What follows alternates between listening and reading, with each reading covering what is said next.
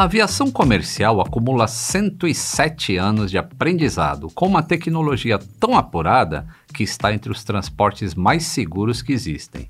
E ainda assim, há quem precise de coragem para voar.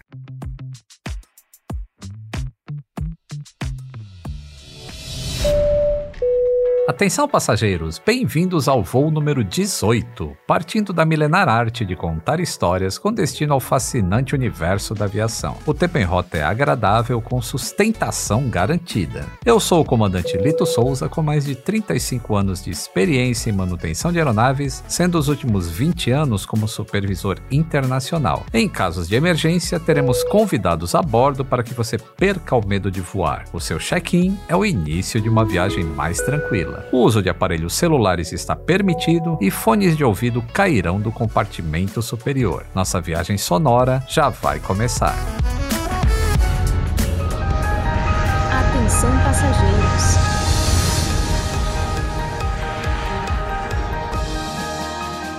Ao falar em sustentação, o que lhe vem à cabeça? Boletos pagos? Sustentabilidade ambiental? Ou quem sabe até um bloco estrutural? Com certeza, se você tem medo de viajar de avião, jamais pensou em sustentação de voo. Mas chegou a hora de você descobrir que, assim como o dinheiro, aviões não caem do céu. E não sou eu quem tá falando, é a dona física. Sim, aquela da ciência. Em aerodinâmica, a sustentação é a força resultante resultante entre as diferenças de pressão da asa de um avião. Daqui a alguns minutinhos eu explico melhor. Mas para você já voar mais tranquilo, saiba que a magia nos ares acontece graças às forças de sustentação e de arrasto. Tudo previsto e calculado, com direito à fórmula e decomposição de vetores em gráficos. Vamos a uma explicação podcaster para tudo isso. As asas são desenhadas para que a resistência do ar ajude ajude a puxar o avião para cima. Por isso, voar é uma engenhoca tão fascinante.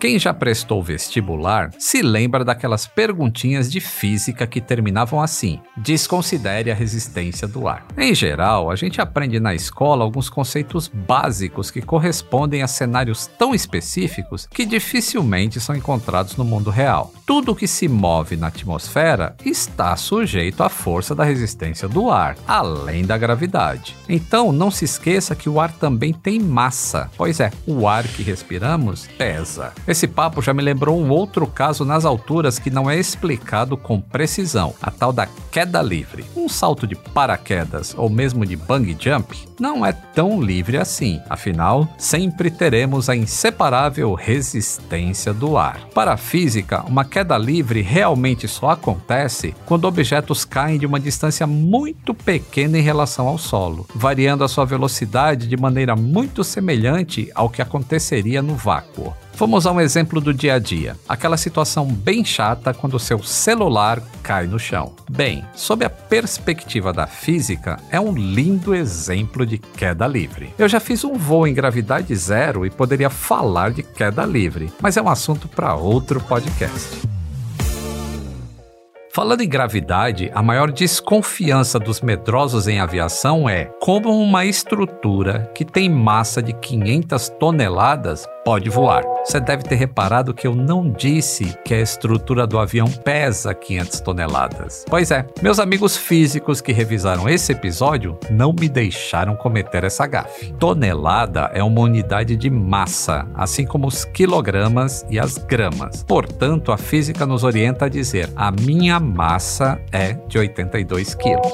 Bom, a primeira dica de como um corpo com massa tão elevada se sustenta no ar, eu já dei. Quando pensamos em quem inventou o avião, logo começa aquela rivalidade entre o Santos Dumont e os irmãos Wright. Tanto o brasileiro quanto os americanos projetaram e desenvolveram uma máquina que se sustentasse no ar baseado nos conceitos de Sir Isaac Newton.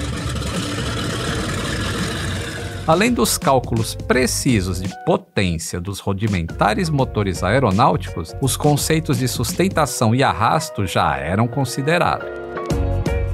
É claro que a explicação de como os aviões voam é apoiada em muitas operações matemáticas. Já até senti um friozinho na espinha agora, né? Senhoras e senhores passageiros, eu imagino que vocês não queiram ouvir números complexos em seus ouvidos. Então, vamos falar apenas dos conceitos e ó, bem simplificadinhos de uma maneira que só o Lito faz. Começando com aquele desafio lógico, que já se tornou quase uma anedota de professor de física. Se jogarmos uma borracha e um clips de uma mesma altura, qual chegará primeiro ao chão? Tempo.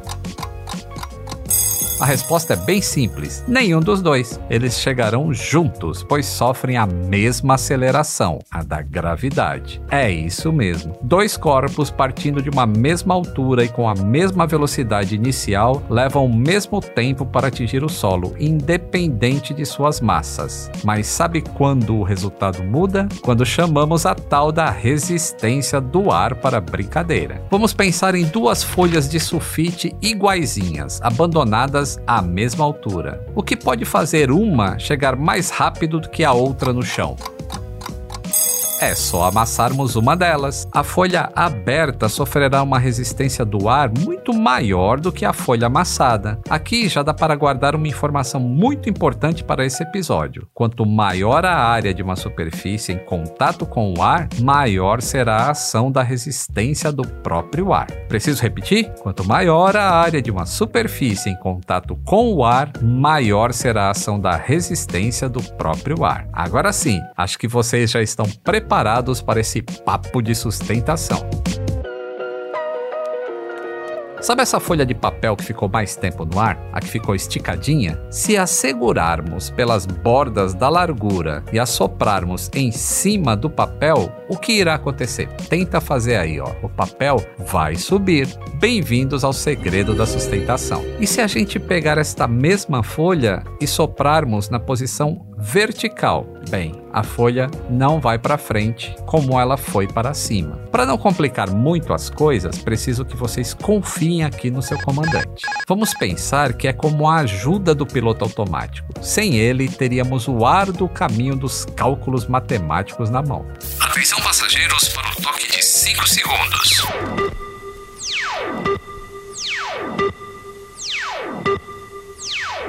Já achou que ia ter merchan aqui no Atenção Passageiros, né? Mas basta entendermos um pouquinho mais de física para encontrarmos soluções simples aos problemas do dia a dia. Sabe quando você quer transferir o café de uma caneca para outra e sempre respinga aquela gota para fora? Ou pior, ao servir um vinho tinto, você sempre mancha a toalha nova da mesa. Até os mais habilidosos podem fazer lambança nessas horas. É tudo culpa do efeito Coanda. Coanda foi um inventor que revolucionou a aerodinâmica moderna. Ironicamente, ele descobriu esse efeito ao destruir protótipo de uma aeronave. Mas calma, pessoal. O Henrique Coanda também construiu muitos aviões, inclusive o primeiro equipado com um motor a jato. Não é à toa que em seu país, a Romênia, o aeroporto internacional de Bucareste leva o seu nome.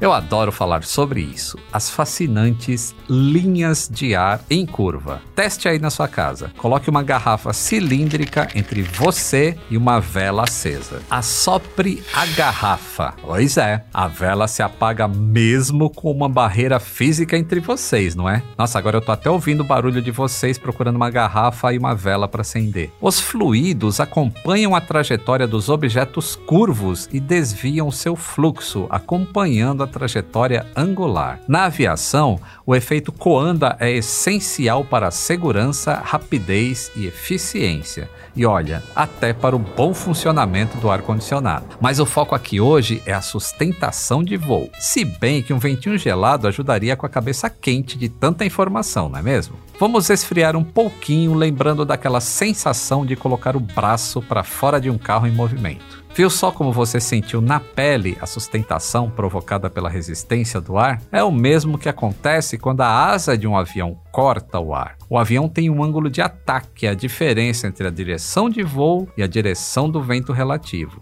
Por isso, o nariz da aeronave voa um pouquinho inclinado para cima, para ter esse ângulo de ataque. Nos jatos mais comuns que você voa por aí, o nariz fica para cima cerca de 2 graus e meio. Ao se mover para frente, a asa do avião curva o vento em torno dela. E acontece um fenômeno mágico quando se curva uma linha de ar. A pressão diminui de fora para dentro nesta linha. Para imaginar melhor, pense naquele conhecido vídeo da bolinha de ping-pong que fica suspensa pelo ar do secador de cabelo. Nada mais curvado do que uma bolinha, não é mesmo? Então, o ar se curva para passar por ela e cria uma baixa pressão na parte interna que a puxa em direção ao fluxo. Pronto, você acabou de visualizar uma linha curva de ar em que a pressão diminui de fora para dentro horas. Como a asa do avião faz o ar se curvar, a parte de dentro da curva vai estar mais perto da parte de cima da asa, sugando-a para cima,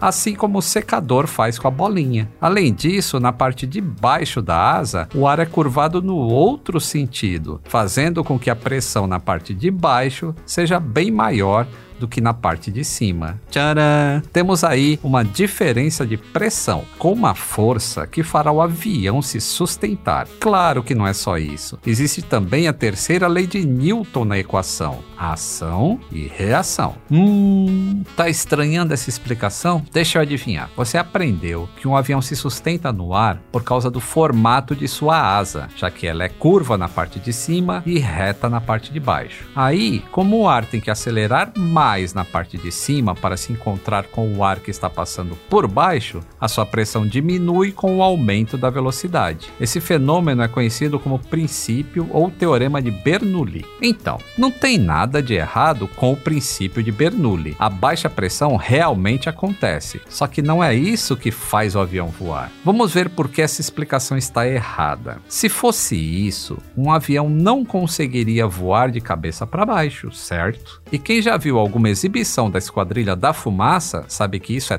totalmente possível. Também, se fosse isso, um avião que possui um perfil simétrico de asa, como o Extra 300, ou a asa de alguns helicópteros, também não conseguiria voar. Hum, então, tem outra mágica que faz o avião voar que ainda não te contaram. Existe uma mágica que acontece quando uma linha reta de ar é curvada. Se lembram da vela da garrafa de vinho? Vamos pensar numa linha de ar. A pressão em cima é igual à pressão embaixo. Agora, quando o fluido se curva, acontece aquela mágica interessante que a gente já viu. Uma força, que vamos chamar de pressão, empurra as coisas no sentido de fora para dentro dessa curva. Essa força não é a gravidade, é a pressão atmosférica. Portanto, a pressão embaixo da asa é maior que a atmosférica. Uau! A asa faz o ar se curvar que coisa linda! E aí é só juntar esse conceito com a terceira lei de Newton, do jeitinho que você aprendeu. A toda ação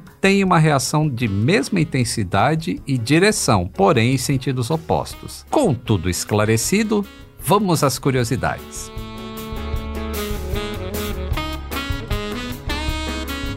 Quando eu falei que a asa curva o vento, aposto que você ficou tentando se lembrar como é o formato das asas de um avião, né? Bom, ele pode variar muito de acordo com o perfil de cada tipo de aeronave. Como a especialidade da casa é a aviação comercial, vamos falar dessas asas que geralmente são assimétricas curva na parte de cima e quase reta na parte de baixo. Para deixar tudo ainda mais redondinho, a própria fuselagem do avião é projetada para também contribuir com essa sustentação. Nada é deixado de lado quando o assunto é manter o avião voando.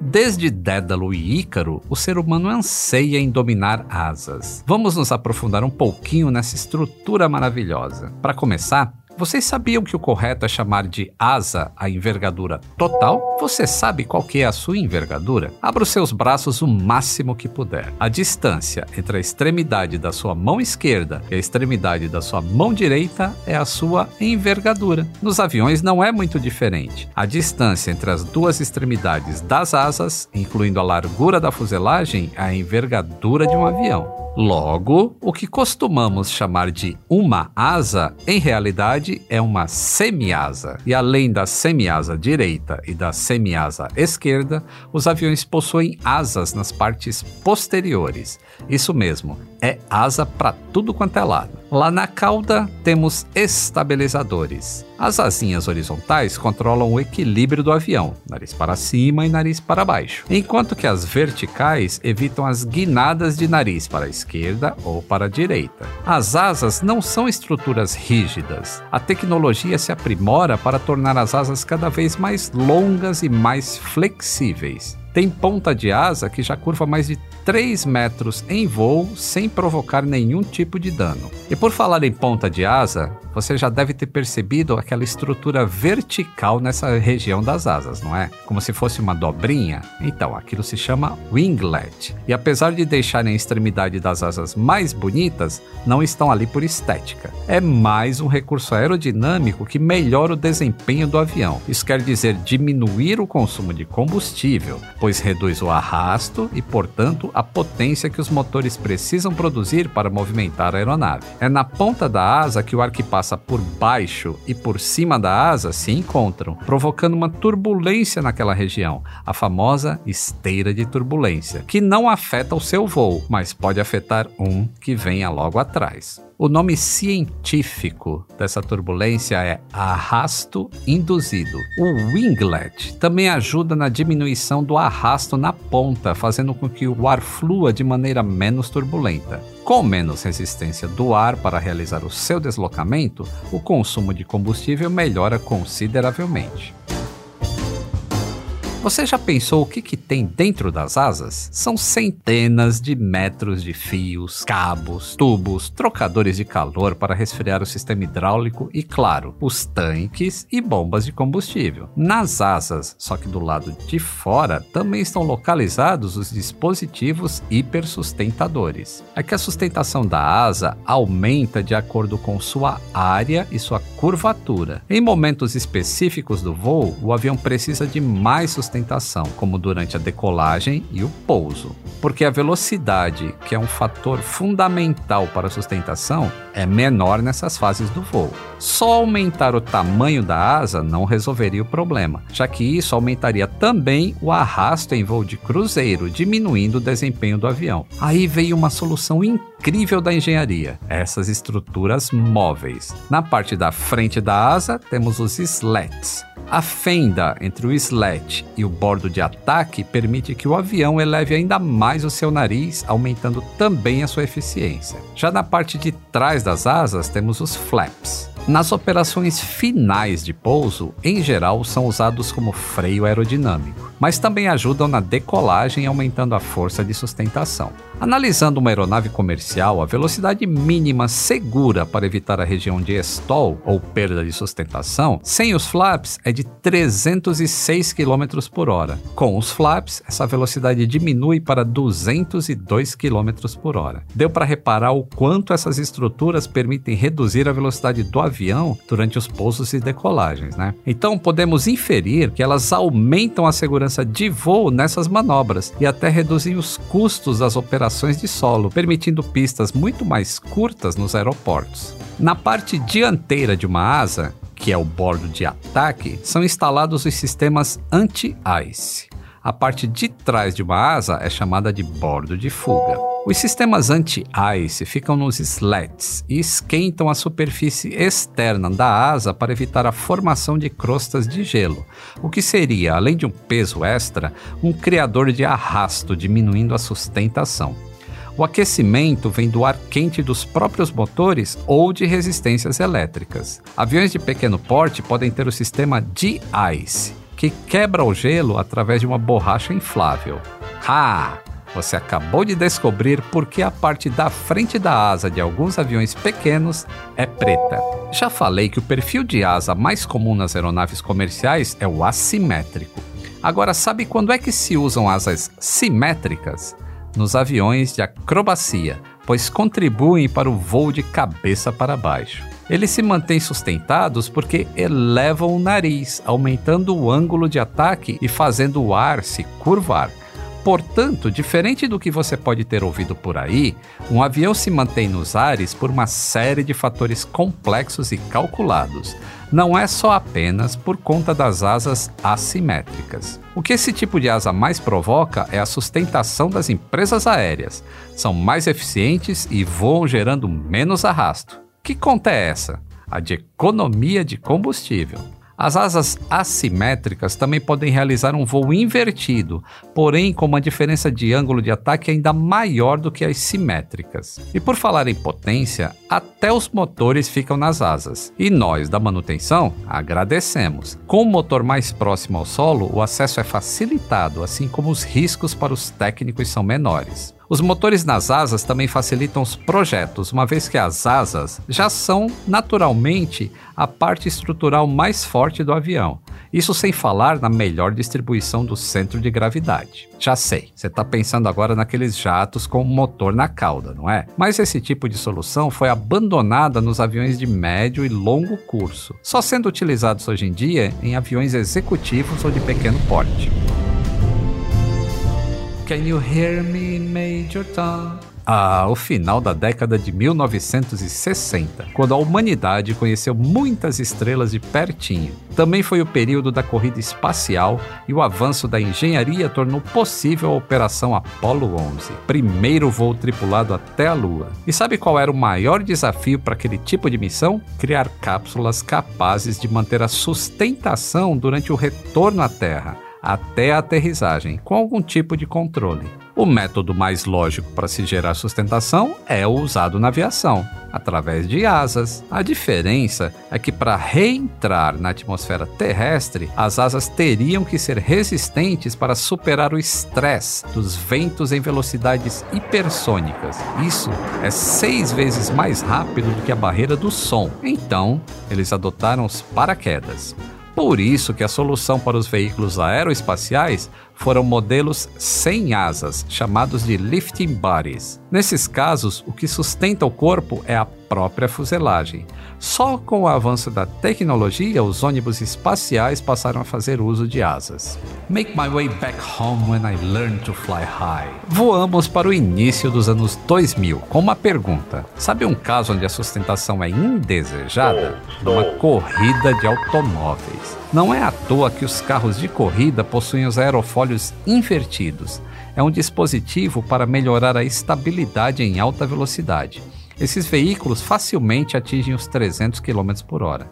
Na prática, os aerofólios dos carros de corrida são como as asas dos aviões, só que invertidas. Ao invés de dar sustentação, a estrutura canaliza a força do ar no sentido oposto, pressionando o carro contra o asfalto. Afinal de contas, ninguém quer ver um carro de Fórmula 1 literalmente levantando voo por aí, né? Uma informação importante sobre o formato dos aerofólios. Um lado é curvo e o outro achatado. Vocês já se lembram da pressão aerodinâmica, não é mesmo? A sustentação de um avião é igual ao seu peso durante o voo a uma altitude constante. É o caso do voo de cruzeiro. Claro que temos superfícies desenhadas especificamente para esse efeito. Para a explicação ficar completa, vamos voltar ao efeito Coanda e o comportamento dos fluidos curvados em contato com superfícies sólidas os fluidos se comportam diferente dos sólidos. Próximos a outras superfícies, geralmente eles são atraídos, ao invés de desviarem o seu curso. Isso acontece por causa da viscosidade. A grosso modo, com perdão do trocadilho, viscosidade é a propriedade que representa a resistência interna para um fluido se movimentar. Quanto mais viscoso for o fluido, mais dificuldade ele terá para escoar. A água, por exemplo, escoa com facilidade. Já com o óleo de cozinha, é bem ao contrário. Suas moléculas escoam com mais dificuldade. Por isso que é mais fácil encher um copo de água do que um copo de óleo. Fica tudo bem grudento, né? Ou fisicamente falando, bem viscoso. As correntes de ar se comportam de maneira parecida com a água, só que os gases são ainda mais espaçosos, né? E compressíveis. Será que você ouviu direito? Eu não falei compreensível como ombro amigo. Eu falei compressível inexpressível de compressão, aperto encolhimento. Você já ouviu falar em gás comprimido, não é mesmo? Um bom exemplo está nos postos de gasolina. O GNV, ou gás natural veicular, aguenta uma taxa de compressão muito maior do que a gasolina, que obviamente é armazenada em seu estado líquido. A compressão também contribui para melhorar a eficácia térmica dos motores. Hum, parece que eu tô complicando as coisas, né? Mas é só para vocês terem uma noção da complexidade da aviação. Inclusive, toda a segurança de um avião vem de cálculos que levam em consideração todas essas condições e fatores. Um óleo bem viscoso à temperatura ambiente é ainda mais grudento em altas altitudes. Tá, mas por que, eu resolvi falar desse grude todo? Porque a movimentação do ar, que é um fluido, em direção a um corpo, como um avião, resulta numa força de arrasto, em partes devido ao atrito. O atrito, por sua vez, é causado justamente por ela, a viscosidade. O arrasto e o atrito influenciam o consumo de combustível. Para melhorar o desempenho energético dos aviões, os cientistas estão sempre estudando maneiras de minimizar esses efeitos. Quer um exemplo bem visual de arrasto? Pense numa competição olímpica de 100 metros rasos. Vocês já repararam que os corredores mantêm as mãos abertas, com os dedos esticados e unidos, e os braços ficam bem paralelos ao movimento? É tudo uma estratégia para reduzir o arrasto, aumentando o desempenho do corpo humano. Quer fazer o teste? Na sua próxima volta de bicicleta, incline o seu corpo para frente durante uma descida. O seu coeficiente de arrasto será reduzido. Está tudo bem com vocês aí do outro lado? Já explicamos o principal: como os aviões se sustentam no ar. Mas aí faltou explicar uma outra coisinha importante: como os aviões saem do chão. Eu sei que hoje nós combinamos de não falarmos em números, mas só por curiosidade, vocês sabem quanto é a massa de um Boeing 747 com carga máxima antes de decolar? Pode chegar a 400 toneladas. O peso é justamente a força que atua contrária à sustentação de um avião. Ainda temos outras duas forças importantes: a propulsão, o empuxo e o já falado arrasto. O empuxo é o resultado da combustão nos motores, que comprimem e aceleram o ar empurrando a aeronave para frente. E o arrasto é o resultado do contato do ar com as superfícies do avião. Mas basta o nariz levantar, e causar aquela curvatura a mais do ar que o jumbo de 400 toneladas sai do chão. Portas em manual. Assim como a física é disciplina da escola, teoria de voo é matéria obrigatória na formação dos pilotos. São detalhados conhecimentos técnicos e teóricos que abordam como os aviões voam em diferentes circunstâncias, como baixa ou alta velocidade, com os hipersustentadores, que são flaps, slots, slat, sobre arrasto e sobre diversas instabilidades. Hoje o assunto rendeu, não é mesmo? Pois é. A aerodinâmica é um dos campos mais complexos da aviação e também um dos mais apaixonantes. A complexidade do tema também é um assunto de segurança de voo. Os projetos e cálculos de aerodinâmica são testados em laboratórios. É o caso dos túneis de vento, que são uma espécie de ventiladores gigantes usados desde os primórdios da aviação. Da próxima vez que você entrar em um avião, já sabe, as forças contra o voo são a resistência do ar e o próprio peso, tudo devidamente calculado e monitorado. Relaxe para ser mais uma força favorável à aerodinâmica. É hora de aproveitar o seu entretenimento de bordo ou, quem sabe, ver pela janela o espetáculo dos slats, flaps, spoilers e da ponta da asa se mexendo.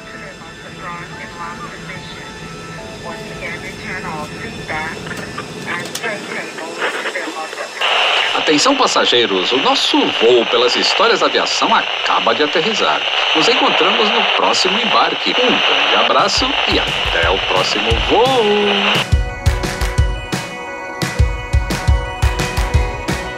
O Atenção Passageiros é realizado pelo Grupo Globo, em coprodução com o canal Aviões e Músicas no YouTube. Eu sou o comandante Lito Souza. De acordo com Panda Betting, o popstar da aviação brasileira. Para esse episódio, consultei o livro Mecânica dos Fluidos, de John Simbala, e os professores Caio Vitor, Denise e Paulo Rios. Atenção passageiros.